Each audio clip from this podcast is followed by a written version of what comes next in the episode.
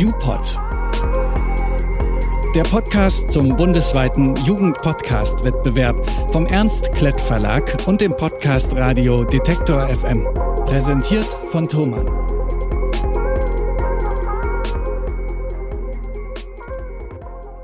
Hallo, wir sind Caro und Ina aus der Redaktion des Podcast Radios Detektor FM. Herzlich willkommen.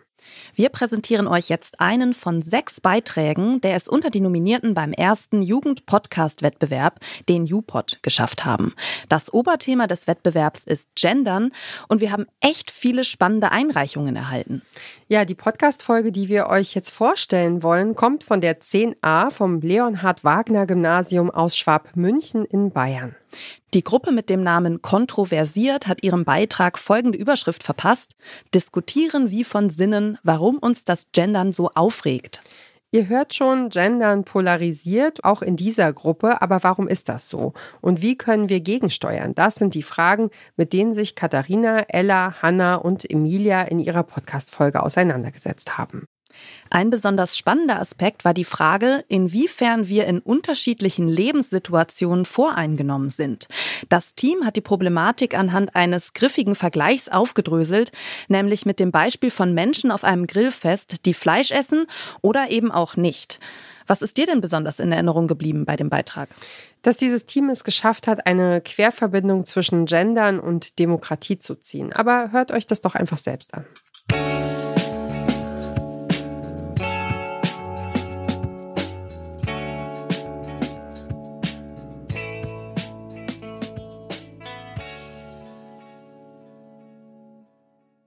Wir schließen jetzt mal alle unsere Augen und stellen uns folgende Situation vor. Die Familie ist zu einem x-beliebigen Feiertag rund um den Tisch versammelt und da stehen natürlich politische Diskussionen auf der Tagesordnung. Und welches Thema darf da auf gar keinen Fall fehlen?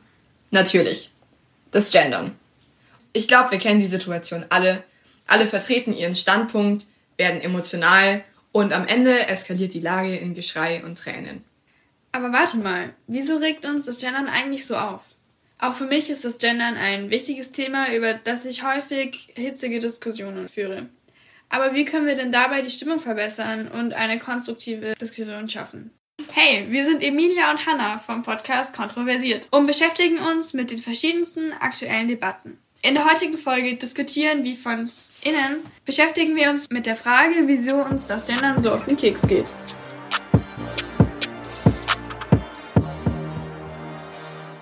Beginnen wir erstmal mit einem Faktencheck. Unter dem sogenannten Gendern versteht man geschlechtergerechte Sprache, mit dem Ziel, alle Geschlechter mit einzubeziehen. Zum Beispiel wird hier oft mit dem bekannten und oft auch parodierten Glottisschlag gegendert. Das klingt dann so, dass man zum Beispiel von KrankenpflegerInnen spricht und so weiter. Ob man besagten Glottisschlag jetzt mit einem Sternchen, einem Unterstrich oder einem Doppelpunkt abtrennt, sind einfach verschiedene Varianten.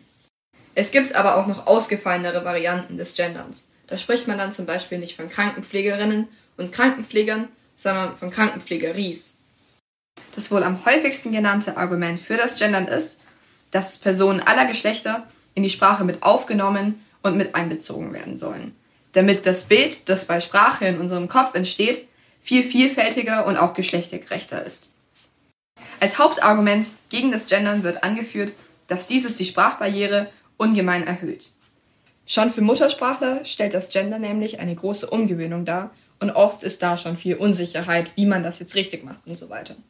Wenn man jetzt aber auf Leute blickt, die generell erst die ohnehin schon komplizierte Sprache Deutsch lernen müssen, verkompliziert das den Spracherwerb nochmal ungemein und macht zum Beispiel auch bürokratische und offizielle Schreiben noch komplizierter zu verstehen.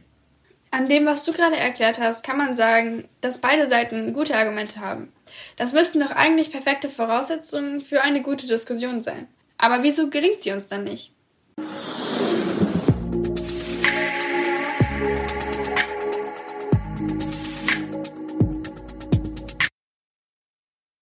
Einerseits empfinden viele Leute das Gendern als unnötig in diesen eh schon unsicheren Zeiten.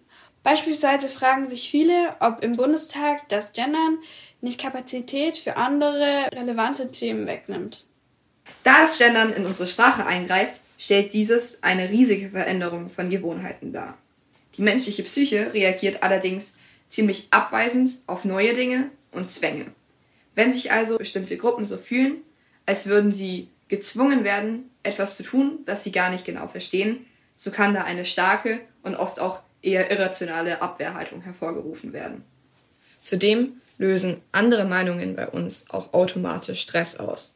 Da kommt es dann zum sogenannten In-Group Bias. Das ist ein psychologischer Effekt, der besagt, dass Menschen, die sich bestimmten Gruppen zuordnen, anderen Gruppen tendenziell gegenüber eher verschlossen sind. Und dadurch, dass uns eben sofort auffällt, ob jemand gendert oder nicht, wenn wir uns untereinander unterhalten, ordnen wir diese Personen direkt einer bestimmten Gruppe zu. Derer, die gendern und derer, die nicht gendern. Und durch besagten In-Group Bias haben wir halt oft schon eine starke und schnelle Abwehrhaltung gegenüber der anderen Gruppe und stempeln diese teilweise als ideologisch oder minderwertig ab, wenn auch unterbewusst.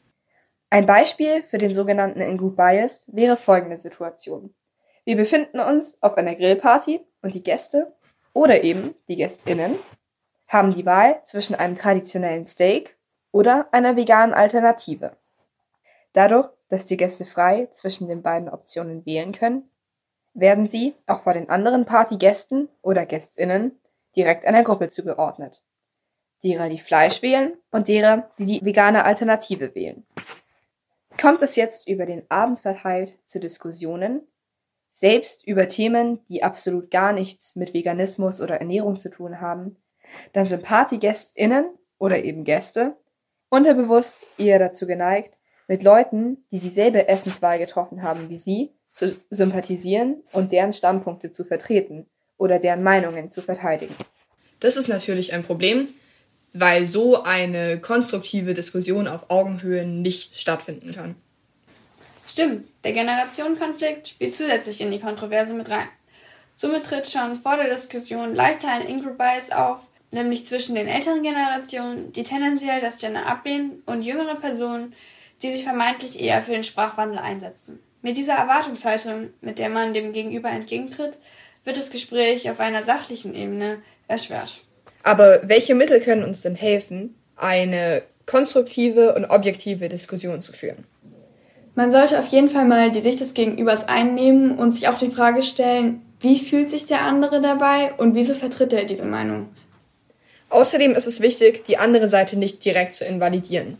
Wir haben es am Anfang unseres Podcasts gesehen, beide Seiten haben valide Argumente und was für wen persönlich überwiegt, ist eine persönliche Entscheidung. Also ich finde, man sollte immer auf Objektivität achten und auch darauf schauen, dass man noch rational argumentiert und nicht auf eine emotionale Ebene übergeht. Bei einer hitzigen Diskussion sollte man manchmal auch einfach einen Schritt zurücktreten. Ein kurzes Innehalten ermöglicht zum Beispiel, die eigenen Emotionen zu reflektieren und auch den Fokus zurück auf die sachlichen Argumente zu lenken. Also einfach mal durchatmen und versuchen, die Ruhe zu bewahren. Statt sich dann in so emotional geladene Reaktionen zu verstricken, hilft es oft, einfach nach gemeinsamen Standpunkten zu suchen, um einen Grundstein für eine konstruktive Diskussion mit sachlicher und respektvoller Argumentation zu legen.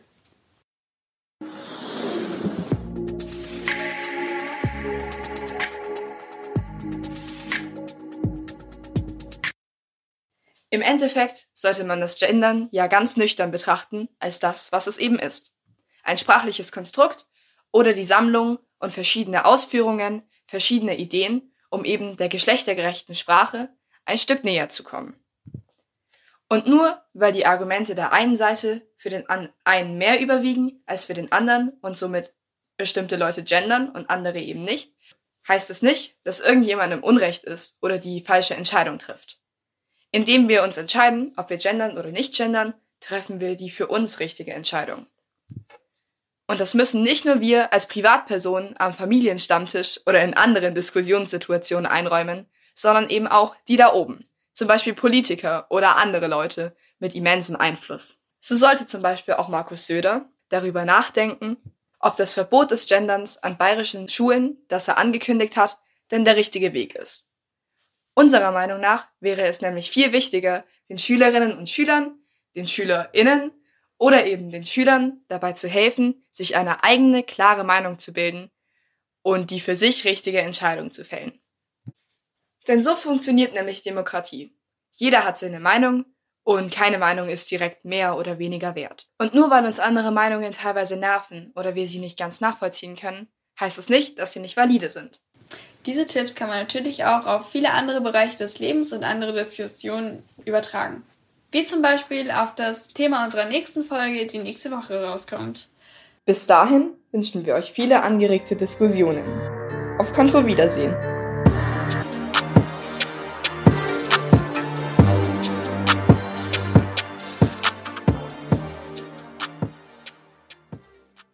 Das war das Team Kontroversiert vom Leonhard Wagner Gymnasium in Schwabmünchen. Einer unserer sechs nominierten Beiträge beim Jugend-Podcast-Wettbewerb zum Thema Gendern. Vielen, vielen Dank für eure Einreichung. Ja, vielen Dank für eure tolle Podcast-Folge und die Arbeit, die ihr da reingesteckt habt. Wir hören uns in der nächsten Folge, wenn wir euch wieder einen der nominierten Beiträge vorstellen. Macht's gut, bis dann. Tschüss. YouPod der Podcast zum bundesweiten Jugendpodcast-Wettbewerb vom Ernst Klett Verlag und dem Podcast Radio Detektor FM. Präsentiert von Thomann.